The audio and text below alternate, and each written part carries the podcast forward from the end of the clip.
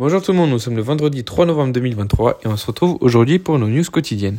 Alors premièrement, les marchés actions qui sont en forte hausse sur la semaine, euh, portés, mm, par le sentiment euh, des investisseurs quant au cycle de hausse de taux des banques centrales, puisque les investisseurs misent sur la fin de ce cycle et pensent donc que la politique monétaire restrictive des principales banques centrales donc la BCE, la Bank of England, Bank of Japan ou encore euh, donc la plus importante la Fed est, euh, est donc terminée et que les, les, banques centrales ont atteint leur pic au niveau des taux d'intérêt.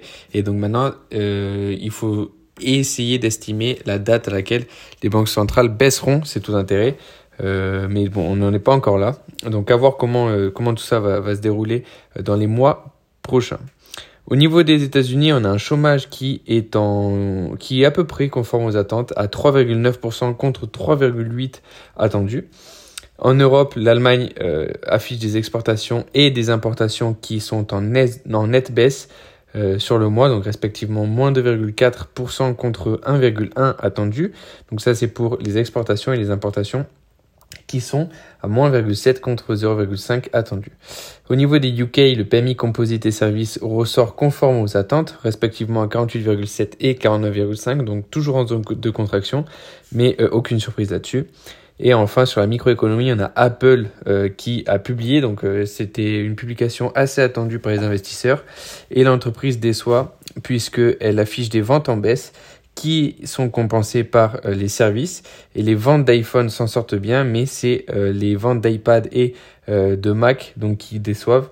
Et également la Chine à cause de, Huawei, donc d'un concurrent, et du conflit gouvernemental avec Pékin. Et donc le titre perd moins de 2% en préouverture. Au niveau de FTX, Sam Buckman-Fried a a été jugé coupable. Euh, le système de cumul de peine pourrait lui valoir 110 ans de prison, ce qui est assez, assez important. AXA qui confirme ses objectifs en 2023. La Sogène qui euh, publie des résultats en forte baisse mais plus élevés que prévu. Stellantis qui va déployer 19 milliards de dollars d'investissement pour mettre fin à la grève des syndicats aux US. Technique Energy qui quitte la Russie. Et enfin Elis qui acquiert une euh, entreprise espagnole. Donc le titre prend 1,2% si je ne me trompe pas. Euh, donc plutôt bonne nouvelle. Après au niveau des indices, euh, donc aujourd'hui euh, on a une hausse du CAC à plusieurs 0,2, une hausse du DAX à plusieurs 0,7 et l'IBEX est en hausse de 0,5, ce qui donne un stock 600 en hausse de 0,4. Le S&P hier a clôturé à plus 1,9, plus 1,75 pour le Nasdaq et plus 1,70 pour le Dow Jones. Shanghai a clôturé ce matin avec une hausse de 0,7, Hang Seng plus de 6 et euh, Nikkei plus 1,10%. Euh, donc l'or est en hausse de 0,5, l'eurodoll est également en hausse de 0,8 à 1,0709, le pétrole est en baisse de 0,9 à 86,09 dollars le baril et le 10 ans aux US qui baisse de 3,25%, donc le yield est à 4,52%.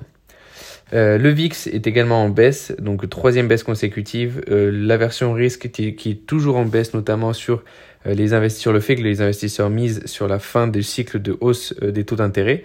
Et donc il, il est maintenant à 15,34 points de base. C'était tout pour moi aujourd'hui et on se retrouve lundi pour nos news quotidiennes.